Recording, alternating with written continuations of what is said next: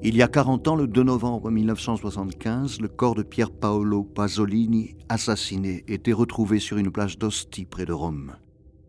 Montrer mon visage, ma maigreur, hausser ma voix, isolée, puérile, cela n'a plus de sens. Ce visage, Ernest Pignon-Ernest l'a dessiné, affiché dans les rues de Rome, et de nouveau, ces mois-ci, gravé dans la mémoire collective, même si quelques jours plus tard, on déchirait de nouveau ces images de piété.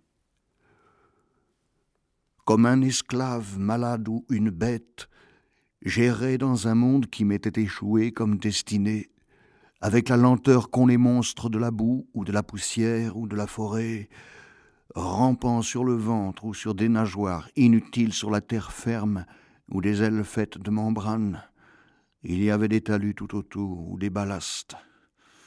Ainsi, pendant que je me redressais comme un ver mou, répugnant dans sa naïveté, quelque chose passa dans mon âme, comme si par une belle journée le soleil s'obscurcissait. Ce fut ma mère qui me révéla comment la poésie pouvait être écrite de façon concrète et non seulement récitée à l'école. L'air est de vers. Mystérieusement, un beau jour, ma mère en effet me présenta un sonnet qu'elle avait elle-même composé et dans lequel elle me disait son amour pour moi. Je ne sais en fonction de quelle nécessité de rime cette poésie finissait par les mots suivants D'amour, vois-tu, j'en ai tant et tant. Quelques jours plus tard, j'écrivis mes premiers vers. Il y était question de rossignol et de frondaison. Je crois bien que je n'aurais su distinguer alors un rossignol d'un pinson, ni d'ailleurs un peuplier d'un orme. Supplique à ma mère. Il est difficile de dire, dans le langage d'un fils à sa mère, ce qui en mon fort intérieur ne me ressemble guère. Tu es la seule au monde à savoir ce qu'il en a toujours été de mon cœur avant tout autre amour. C'est pourquoi je dois te dire ce qu'il est horrible de connaître. C'est dans ta grâce que je vois mon angoisse naître. Tu es irremplaçable, c'est pourquoi est condamné à la solitude la vie que tu m'as donnée. Et je ne veux pas être seul. J'ai une faim démesurée d'amour, de l'amour de corps sans âme demeurée car l'âme est en toi, c'est toi. Tu es simplement ma mère et ton amour et mon asservissement. J'ai passé asservi à cette sensation toute mon enfance, sensation élevée, irrémédiable d'un engagement immense. C'était le seul moyen de ressentir la vie, sa nuance absolue, sa forme absolue. Voilà, elle est finie. Nous survivons, et c'est la confusion d'une vie renée hors de la raison. Je te supplie, ah, je te supplie de ne pas vouloir mourir. Je suis seul ici, seul avec toi, en un avril à venir. La realta, la réalité, ô finalité pratique de ma poésie, pour elle je ne puis vaincre la naïveté qui m'ôte tout prestige. Pour elle, ma langue se crève dans l'angoisse que je dois étouffer en parlant. Je ne cherche en mon cœur que ce qu'il a, voilà à quoi je me suis réduit. Quand j'écris de la poésie, c'est pour me défendre et lutter en me compromettant, en renonçant entièrement à mon antique dignité. Ainsi mon cœur apparaît sans défense, élégiaque, et j'en ai honte, et ma langue lasse et vitale reflète une imagination de fils qui ne sera jamais père. Pour Pier Paolo Pasolini, dit en préface René de Secati, la poésie a sans doute une fonction sacrée et une destination déclamatoire adressée au peuple plus que confidentielle. Sa réelle dimension est ce qui en italien s'appelle poemetto et qui n'est pas, comme on pourrait le croire, de petite dimension, mais au contraire un très long poème.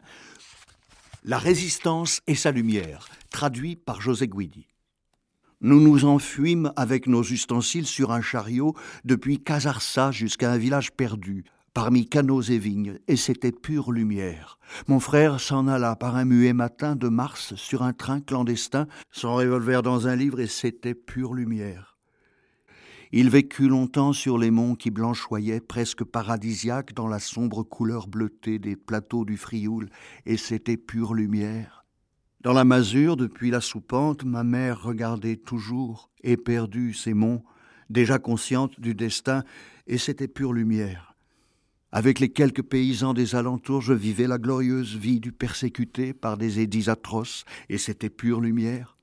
Vint le jour de la mort et de la liberté, le monde supplicié se reconnut, nouveau, dans la lumière. Cette lumière était espérance de justice. Je ne savais laquelle. La justice, la lumière est toujours pareille à la lumière, puis elle changea. De lumière, elle se fit aube incertaine, une aube qui croissait, qui grandissait sur les champs du Frioul, sur les canaux. Elle éclairait les journaliers en lutte, ainsi l'aube naissante fut une lumière en dehors de l'éternité du style. Dans l'histoire, la justice fut conscience d'une division humaine des richesses, et l'espérance prit une nouvelle lumière. Je l'ai déjà dit tant de fois au cours de tant d'entretiens que c'en est devenu presque un mécanisme pour donner libre cours aux propos qui me convient. Ce qui me poussa à devenir communiste, ce fut une lutte de journaliers frioulants contre de grands propriétaires fonciers sitôt la guerre achevée. Je fus du côté des journaliers, puis je me mis à lire Marx et Gramsci. Oui, bien sûr, c'était un dieu, et il en est d'autres moins fous, moins merveilleux, avec leurs prêtres, et qu'il me soit permis de rajouter avec leurs saints, de pauvres saints persécutés par des douleurs bien connues, avec la terrible nécessité d'arriver, sans trop de secousses, jusqu'à la fin du mois pour empocher, une fois de plus, le maigre salaire tant convoité, petits employés fonctionnaires recrues d'un parti pour lequel vivre et mourir heureux de te montrer une paire de souliers neufs, un bon petit cadre accroché au mur tout juste descend du foyer, une belle écharpe cadeau de Noël pour leurs femmes, mais en eux-mêmes, au-delà de cet enfantin frémissement, de cet effort, ils te jugent à l'aune de leur foi, de leur sacrifice.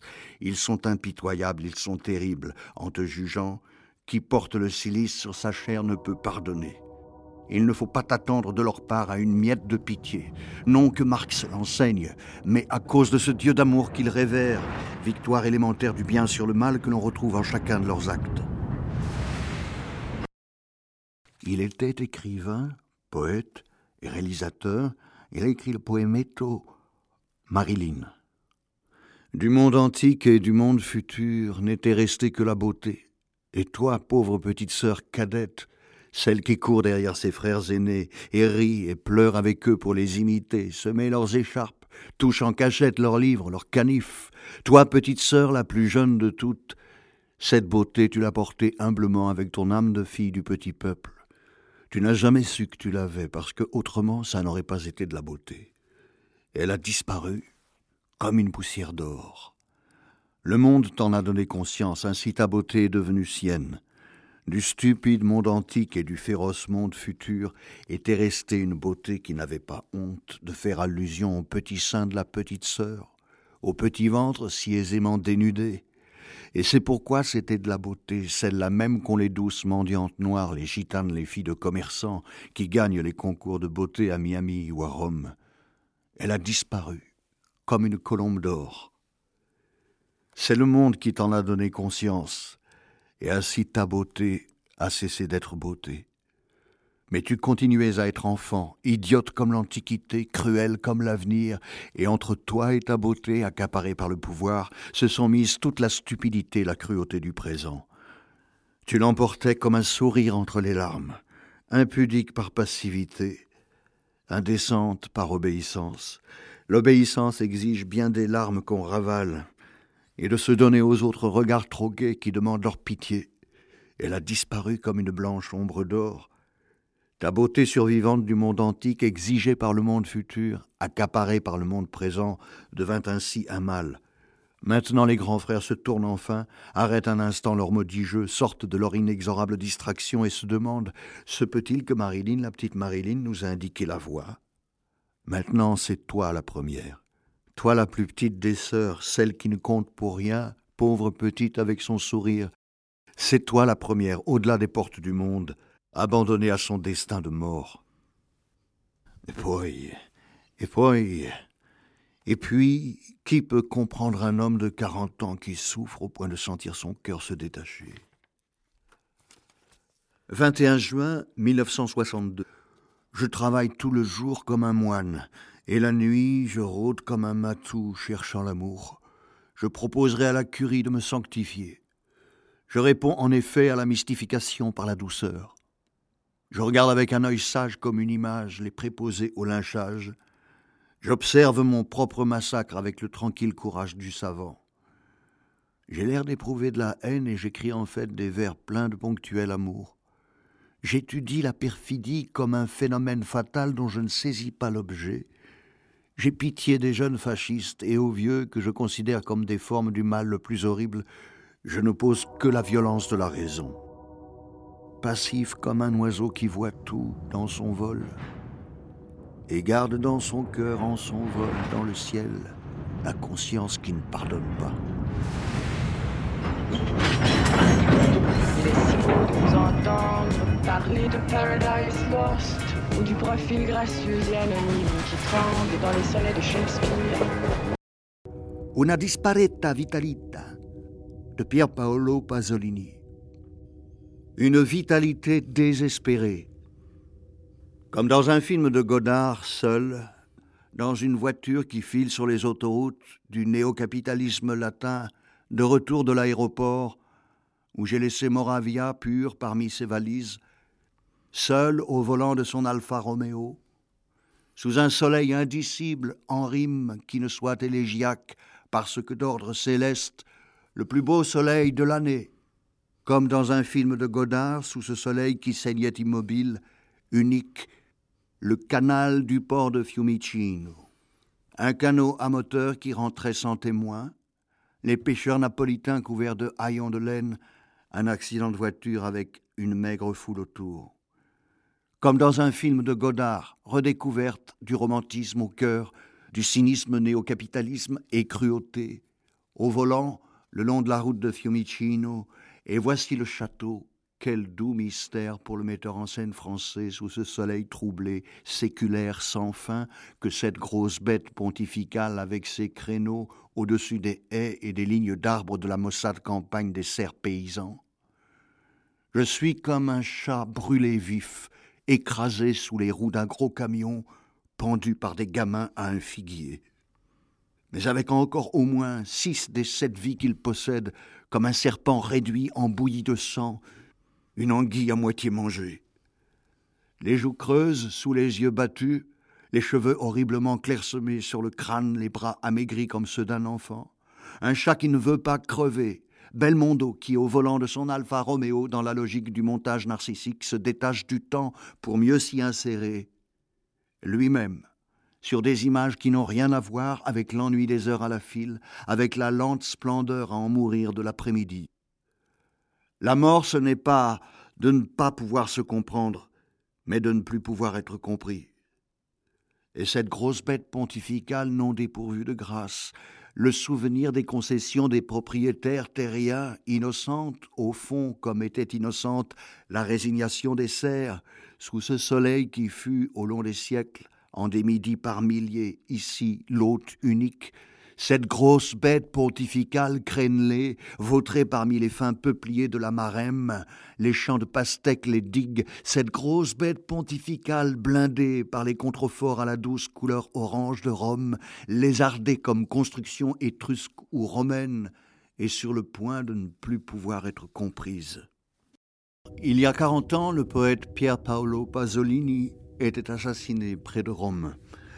La semaine lui est consacrée L'œuvre poétique est immense. Nous avons choisi pour aujourd'hui un poème en réponse peut-être à Supplique à ma mère, Ballade des mères, où subsistent en fond les colères de Rimbaud, celles de l'orgie parisienne.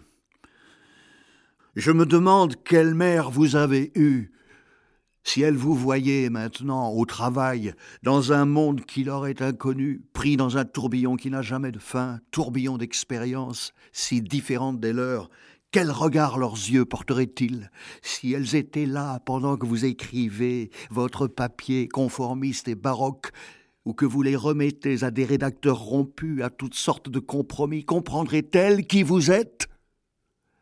Mère lâche portant au visage la peur antique, celle qui, tel un mal, déforme les traits dans une blancheur qui les embrume, les éloigne du cœur, les enferme dans le vieux rejet moral.